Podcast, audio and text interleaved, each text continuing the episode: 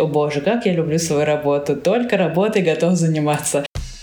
Здравствуйте, дорогие слушатели. Это Николай и с вами подкаст о креативной индустрии в переговорке. Начну с небольших новостей. Наверное, вы заметили, что этот выпуск задержался аж на неделю. Все дело в том, что я сейчас осваиваюсь на новой работе, и подкаст пришлось немного отложить. Собственно, сейчас я работаю креативным копирайтером в команде бренда работодателя Филипп Моррис в России. Поздравления и пожелания успеха принимаю в личку в Телеграме.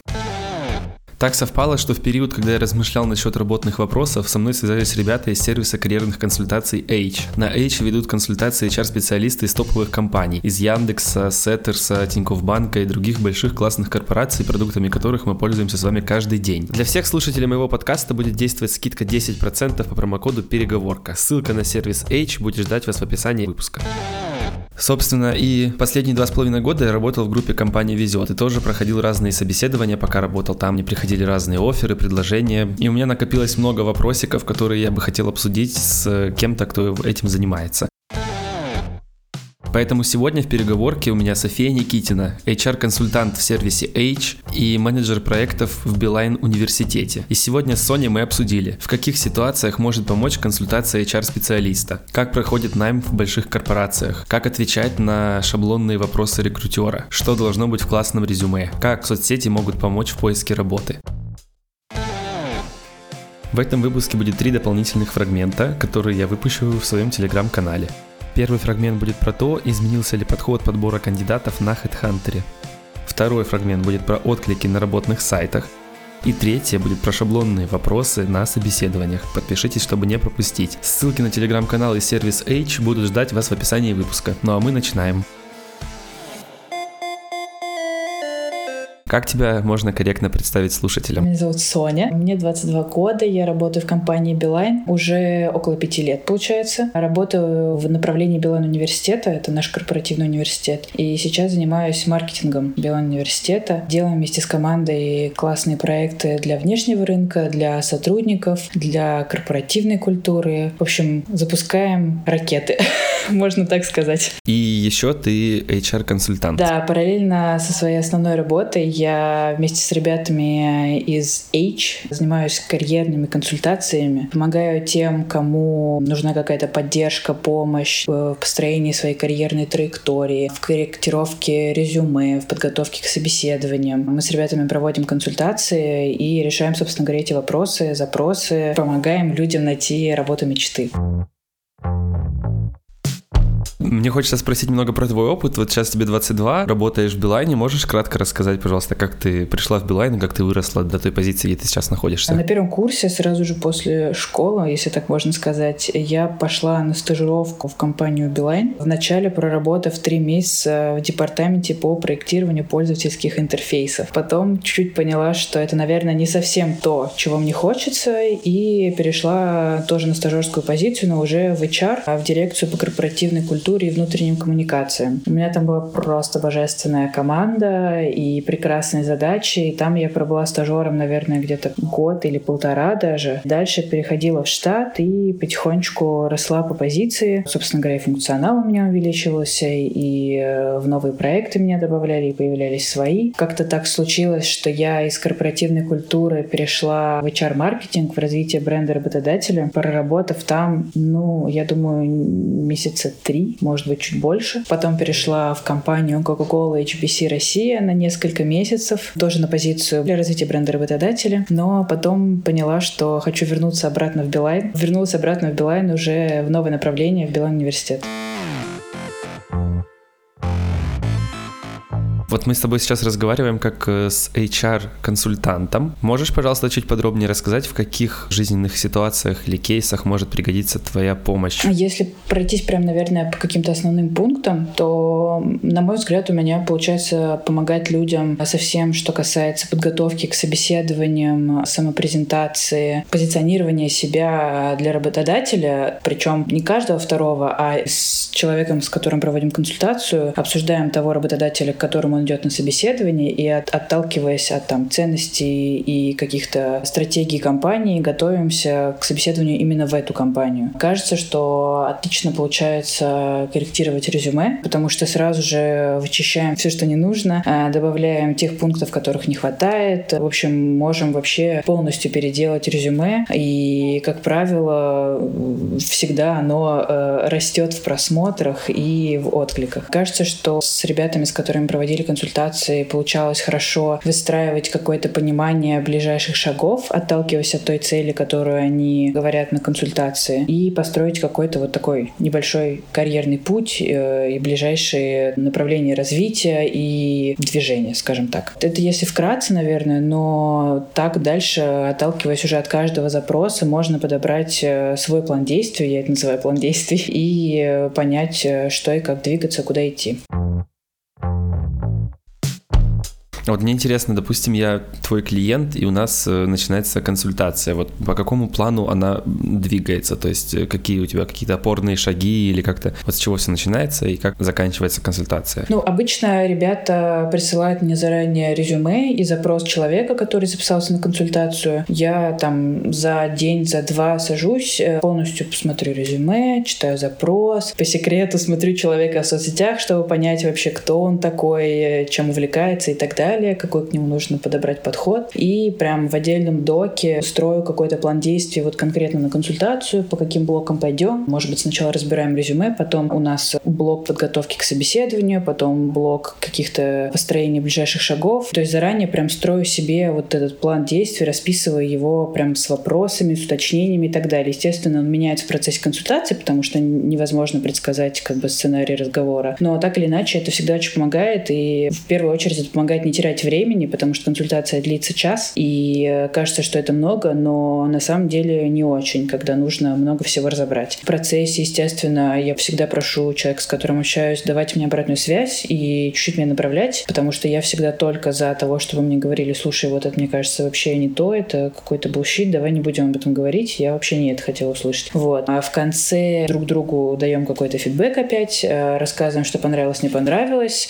и дальше мы остаемся в таком таком онлайн-формате. У нас есть чатик на троих. Я, э, человек, с которым мы консультируемся, и поддержка от Эйча. И дальше наша история переходит в чат. Если остаются какие-то вопросы, которые человек забыл задать или там, может быть, постеснялся спросить на консультацию, он может их спокойно задать в чате. Мы на них ответим, поможем, подскажем. Если нужно, там, перейдем на следующую консультацию. И после каждой консультации я высылаю там некий скрипт того, что мы проговорили. Такой мом, как э, после встреч на работе обычно высылают. Вот он в таком доке блоке расписывается там с советами, с рекомендациями по всему тому, что мы обсудили. Может быть, иногда там какие-то статьи докидываю или еще что-то, мероприятие. Слушай, как часто бывает ситуация, например, когда тебе человек приходит с одним запросом, ты в процессе разговора с ним понимаешь, что он там, не знаю, ему нужно другое, и ты помогаешь в итоге ему немножечко с другим. Ну, то есть, как пример, человек к тебе обращается, я хочу там работать в Гугле, и в процессе разговора ты понимаешь, что он не так, чтобы сильно хочет работать в Гугле, ему нужно, ну, там, не знаю, другое что-то. Да, Смотри, первая история то, что всегда в начале консультации там я стараюсь отводить 5-7 минут на то, чтобы еще раз проговорить запрос и не текстом его прочитать, как бы то, что человек прислал в заявке, а вот чтобы именно он сам его рассказал, потому что в тексте может быть написано одно, а когда вы встречаетесь и начинаете разговаривать, он вообще тебе другое говорит, просто ему показалось, что это в тексте должно выглядеть вот так. И, естественно, бывает иногда такое, что запрос немножко переигрывается, и начинаем уже дальше отталкиваться от этого. Так или иначе, если мы начинаем с одного, а к середине понимаем, что приходим к другому, это же наоборот круто, и человек в процессе разговора понимает, что он как бы, знаешь, эм, на работе используем такое слово типа обстучать об кого-то, там, стратегию, презентацию, и вот когда человек приходит с запросом, он, грубо говоря, его обстукивает. В разговоре понимает, что он, может быть, хочет не этого, не знаю, например, не в Гугле работать конкретно, да, а может быть, ему хочется в команде экспертов работать. Google известен тем, что у них реально профессиональные профессионалы, эксперты работают. Э, ему не важно там большое имя, как у Гугла, но вот важна команда. И мы просто отталкиваемся от, от этого и смотрим какие-то другие пути. Может быть, пойти в какую-то небольшую компанию, в которой работают эксперты, и строим ему туда шаги. Ну, то есть это норм, так бывает. И, собственно говоря, это одна из причин, почему существуют наши консультации, и это одна из их задач.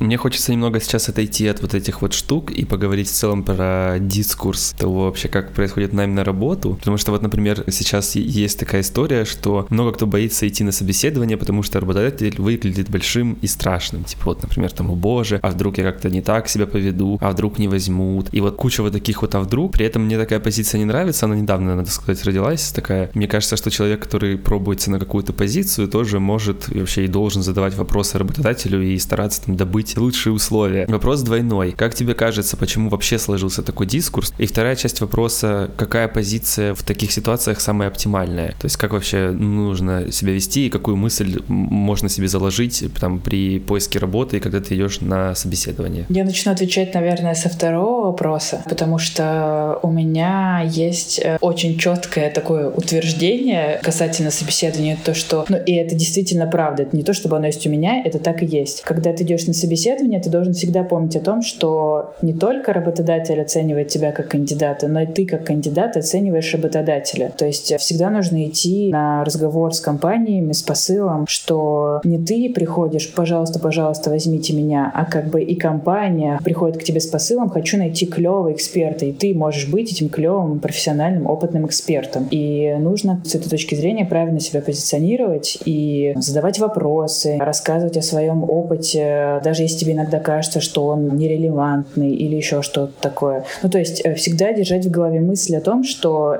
сейчас в этом разговоре с работодателем не тебя оценивают, а это двусторонний разговор. И ты оцениваешь, и тебя оценивают. Если возвращаться к первой части вопроса о том, почему такая история могла сложиться, очевидный, наверное, ответ это то, что есть э, какая-то часть людей, которые не всегда уверены в том, что они говорят или еще что-то такое. Им нужна какая-то поддержка и аргументация, и это нормально. И там вот с этой аргументацией в том числе мы можем помогать на консультациях. Вторая часть моего ответа — это, наверное, то, что поскольку ты как кандидат не часто ходишь на собеседование, а человек, который тебя собеседует, рекрутер, он э, проводит эти собеседования каждый день, потому что это его работа, и он делает это уже на автомате. Кажется, что порой кажется, что на тебя как будто бы смотрят откуда-то свысока. И у тебя нет такого большого опыта этих разговоров, этих собеседований, и это, опять же, нормально. Кстати, я только недавно научился в этом смысле как-то говорить о себе и нормально себя преподносить, и, скажем, это такое слово «продать себя». Вот. Ну да, самопрезентация. Да, и я вот тоже, на самом деле, в какой-то момент времени понял, что, типа, вау, так если тебя зовут да, даже на какую-то работу, а ты проходишь собеседование, а ты отказываешься, типа, потому что тебе компания не подходит, то ничего страшного в этом нет. Это как у меня была была история, меня одно агентство звало работать, и они рассказывали там, что у них, значит, они там такие овервокеры, работают до 9 до 10, и мы вообще все такие, вот такие вот. И я человек, который только недавно постиг life-work balance, такой думаю, нет. При этом там была такая странная ситуация, что типа они меня позвали на одну позицию, я отказался, потом они предложили другую позицию, я опять отказался, и потом они предложили еще позицию, я такой, блин, ребят, ну нет, ну пожалуйста, все, типа, оставьте в покое. При том, что агентство хорошее, типа, делает классные кейсы, у них классные заказчики, но я подумал, что быть овервокером и гореть, ну, типа, знаешь, я такой подумал, ну, как бы, ладно, они предлагают классные деньги и классные задачи интересные, но если я на этой работе выгорю и буду ненавидеть потом вообще всю креативную индустрию, наверное, это, конечно, похуже будет. Если вам нравится выпуск и вы хотите послушать немного больше, вы можете подписаться на мой телеграм-канал и слушать там дополнительные фрагменты. Подпишитесь, чтобы не забыть. Ссылка будет в описании.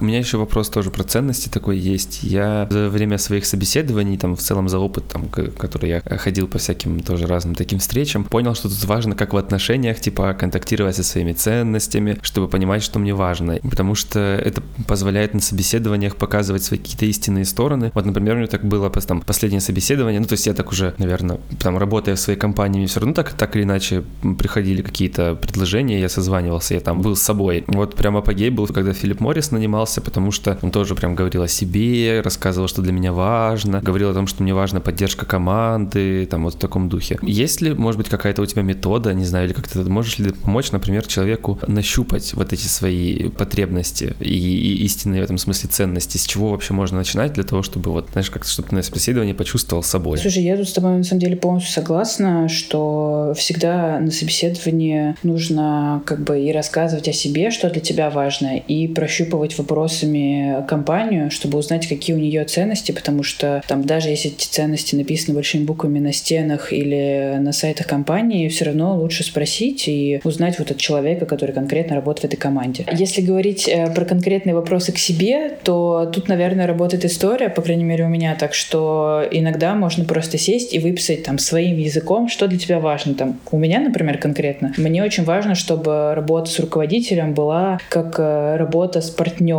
У вас э, очень э, развита история сотрудничества, то есть ты всегда можешь прийти к нему с вопросом, посоветоваться, как бы, но посоветоваться с точки зрения человека, не который приходит с запросом help, помоги, вообще не знаю, как тут все делать, а с аргументированным как бы вопросом. То есть ты предлагаешь ему два варианта и получаешь от него совет, грубо говоря. То есть вот там для меня вот такая история сотрудничества с руководителем важна, чтобы он не просто был человеком, который ходит и говорит ок, не ок, согласовано, не согласовано, а чтобы это была такая взаимодополняющая работа. Это был один из тех пунктов, которые я для себя время от времени выписываю, потому что я для себя обновляю вот этот список, может быть, раз в год, раз в полгода. И вот таким образом у меня у самой для себя формируется какое-то понимание. Если там человек хочет э, это продемонстрировать на собеседовании, то так или иначе всегда спрашивают, э, кто для вас идеальный руководитель, например, есть такой вопрос на собеседовании. Всегда можно ответить на этот вопрос, э, как раз продемонстрировав свою вот эту вот ценность и такое требование, скажем так. В конце всегда есть вопрос, у вас остались ко мне какие-то вопросы или вопросы по поводу там работы компании и команды. Здесь можно всегда и нужно, я бы даже сказала, спрашивать про ценности, про подход к работе, про... Да даже на самом деле, если для человека супер важная история там с тем, что он хочет работать с 10 до 6, до 7, то это тоже можно спросить, потому что это нормально спрашивать о твоем графике на собеседовании. В этом нет ничего такого, и не нужно думать, что если ты спрашиваешь, со скольки до скольки я буду работать, то это может выглядеть как, ну, я не хочу, конечно, много работать, поэтому не, лучше не буду спрашивать, а лучше буду сидеть э, до талого, скажем так, в офисе. Ну, по факту, вот если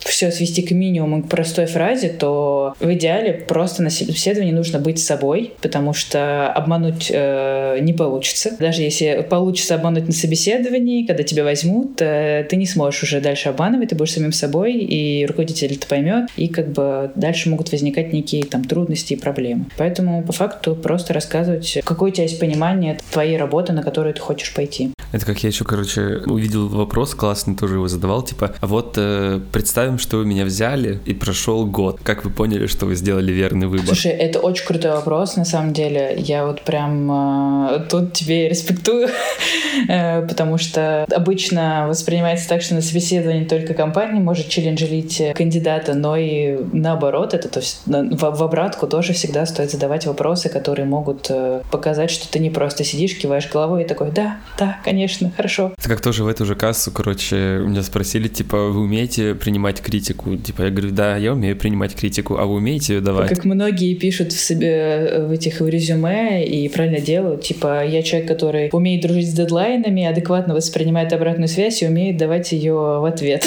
Ну да, да, да, мне кажется, потому что в этом вопросе тоже, типа, очень важно, какую критику. Если ты там просто приходит человек и говорит, все говно переделывай, то, типа, это не критика даже, это деструктивная, токсичная обратная связь. Это даже не критика. И если я почувствую в ответ злость, которая нужна для обороны моих границ, она будет вполне оправдана, и оправдываться я за нее не собираюсь. Кстати, я слышал, э, ну и даже сейчас так получилось, что я там для этого проекта провожу опрос там среди друзей некоторых, потому что будем там запускать всякие штуки. И многие хотят попасть в большую корпорацию, ну потому что в корпорациях классные условия, там особенно если это какие-то классные, хорошие компании, там заботятся о сотрудниках, и там в целом относительно спокойно. Типа ты сидишь за свою денежку, и тебе тепло и хорошо. Мы можем помочь моим друзьям и людям, которые хотят попасть в большую корпорацию. Можешь ли ты рассказать, пожалуйста, как выглядит вообще структура наймов в таких компаниях и на что обращают внимание внимание. Тут такая, наверное, есть история, что в каждой большой компании свой процесс, своя структура, но есть какие-то ключевые этапы подбора, которые так или иначе присутствуют везде. Если говорить про роли, то здесь всегда есть кандидат, э, человек, который занимается подбором, рекрутер и нанимающий менеджер, то есть руководитель, у которого в конечном итоге будет работать кандидат. И, э, как правило, э, руководитель приходит с запросом к рекрутеру и говорит, привет, хочу там себе человека в команду, чтобы он отвечал вот за такие задачи. Рекрутер приходит к нему ему за уточнениями, иногда дает какой-то бриф заполнить на человека, размещает вакансию там на работных сайтах. Обычно, если это большая корпорация, вакансию также размещают внутри, чтобы внутренним подбором тоже закрыть была возможность. В зависимости от направления этой позиции, там, не знаю, если человек в Data, то, может быть, в каких-то сообществах направленных размещают вакансию, через social media ее промоутят и так далее. Если это позиция стажерская, либо какого-то джуна, то часто уходят э, в вузы, потому что у вузов всегда есть какие-то дайджесты карьерные или еще истории похожие, и тоже там размещают. Рекрутер собирает шорт-лист по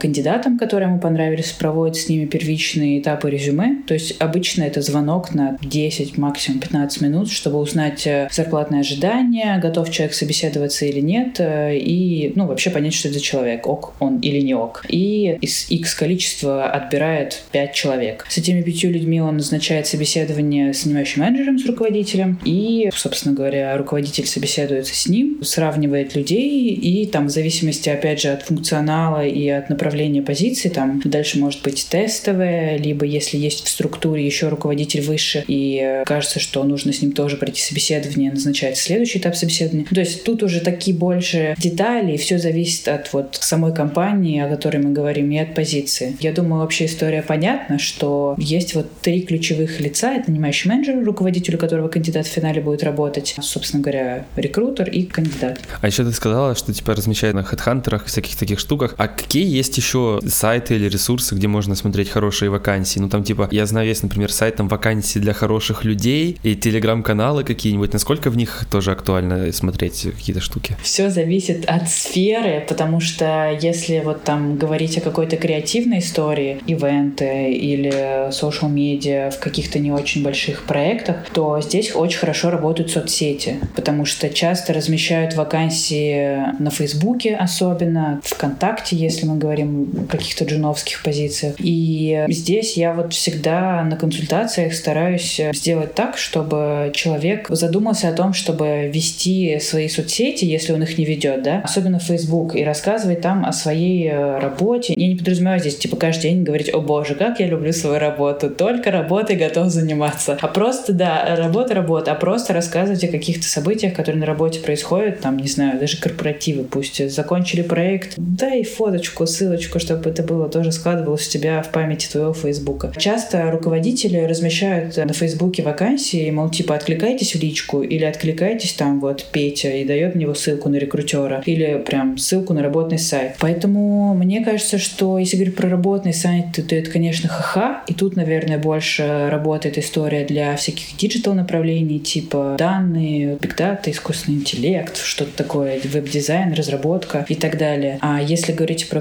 какую-то креативную, наверное, больше такую составляющую, типа там, может быть, даже hr какие-то истории, проектная деятельность, вот типа корпоративная культура, там, social медиа и дизайн, и ивент-история, она может присутствовать очень успешно и на Фейсбуке. Поэтому мне кажется, что можно смотреть и на работные, и на соцсети, а если говорить про работные отдельно, то я вот прям захахаюсь, честно. Мне он очень нравится, мне кажется, это основной ресурс, с которого рекрутмент собирает отклики, поэтому почему бы и нет. В конце концов, лишним не будет. Две кнопки нажать, э, чтобы откликнуться, несложно. Мне кажется, еще очень классно работает история, когда контакты каких-то классных специалистов передают из уст в уста. Ну, даже вот у нас так сейчас, да, такая история, что у нас вот расползался креативный отдел, и всех там, знаешь, как-то э, разбирали там вообще вот просто как, как щенков буквально сразу. Вот там только стало известно, что человек один-два дня уже не работает, его тут же уже куда-то подзабрали. На какие-то даже просто фриланс-проекты куда-то забрали. Наш Марк Дир в Фейсбуке написал большой пост, что наши чуваки такие молодцы вообще, дам контакты, если надо. Мне просто в этом смысле видится, что вот есть такие какие-то, скажем, стратегические краткосрочные шаги, там, да, типа там резюме сделать, встретиться с рекрутером, а есть какие-то еще такие большие шаги, когда ты типа просто ты делаешь хорошо свою работу, и молва о тебе ползет по рынку, что ты нормальный, хороший специалист, и к тебе можно обратиться, и ты хорошо отрабатываешь свои проекты.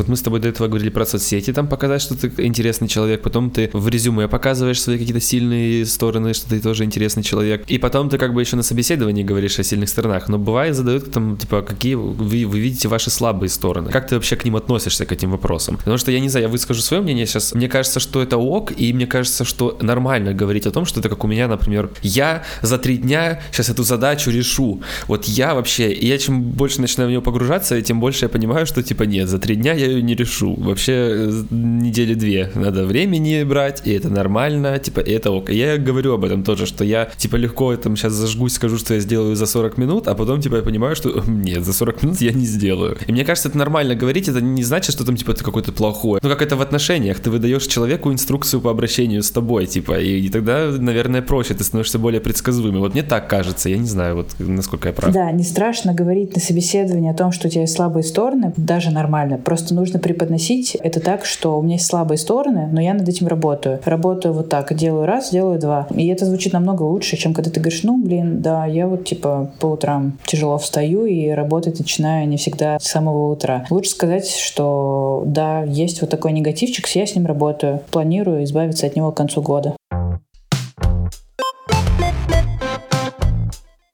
У меня остался последний вопрос. Я хочу вернуться к истории про агентство, когда они меня звали несколько раз и рассказывали, какие овервокеры. У меня еще была история, когда я пришел на собеседование. Кстати, я там целый месяц проработал в этом прекрасном, чудном агентстве. Вообще хорошее место. Там, значит, было так, то есть сидел рекрутер и сидел нанимающий менеджер, который, собственно, меня на позицию креативного копирайтера звал. Я разговаривал только с рекрутером и с чуваком из команды, ну а сам нанимающий менеджер сидел на наушниках и просто работал. Как бы делал вид, что вообще ничего не происходит, никого нет нет. Я через время понял, что это красные флажочки, которые появляются при собеседованиях. Ну, для меня, опять же, это важно, да, про овервокерство вот это, про то, что нанимающему менеджеру вообще было все равно, кого они привели. Какие есть еще, как тебе кажется, красные флажки? Понятно, что я сейчас говорю и думаю, наверное, для каждого человека они свои, потому что у каждого свои есть какие-то важные штуки. Но, может быть, какие-то универсальные есть. Типа, знаешь, вот если компания говорит, что придется работать в выходные, а ты спрашиваешь, а будет ли по двойному тарифу считаться это время, поскольку это выходной, они говорят, а вы что, типа меркантильный, и ты сразу понимаешь, что у них, у рекрутера не все дома, типа, то, например, вот это, мне кажется, явно вообще неважно, на какую позицию ты устраиваешься.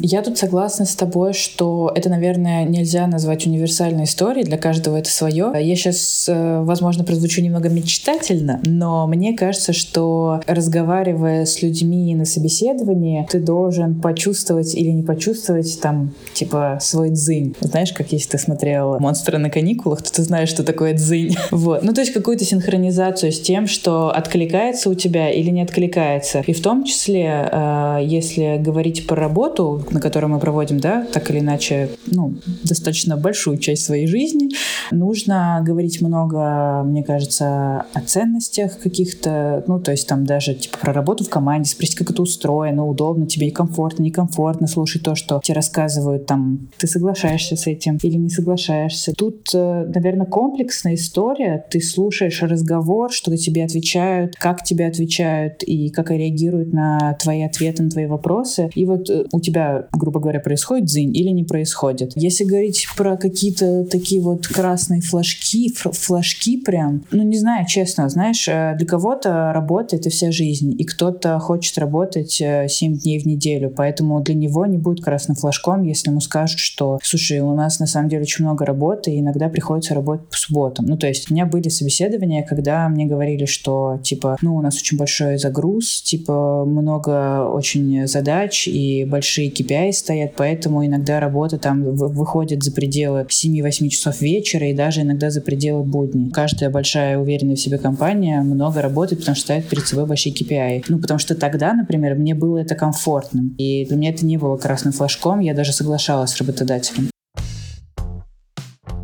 Спасибо тебе большое, что уделила время и рассказала полезные фишечки. Надеюсь, что среди моих слушателей э, есть люди, которые прямо сейчас ищут работу или будут искать ее в ближайшее время, или задумаются на том ли они месте находятся, и обязательно примут во внимание все то, что мы с тобой сейчас обсудили. Супер, я очень рада и надеюсь, что этот разговор был эффективным и продуктивным для наших слушателей. И э, если нужна помощь, ребята, обращайтесь, поможем, все расскажем. Пока-пока. Спасибо, что дослушали этот выпуск до конца. Я надеюсь, что мы увидимся и услышимся с вами через две недели, все в этой же переговорке. Спасибо вам, что остаетесь со мной. Всем пока.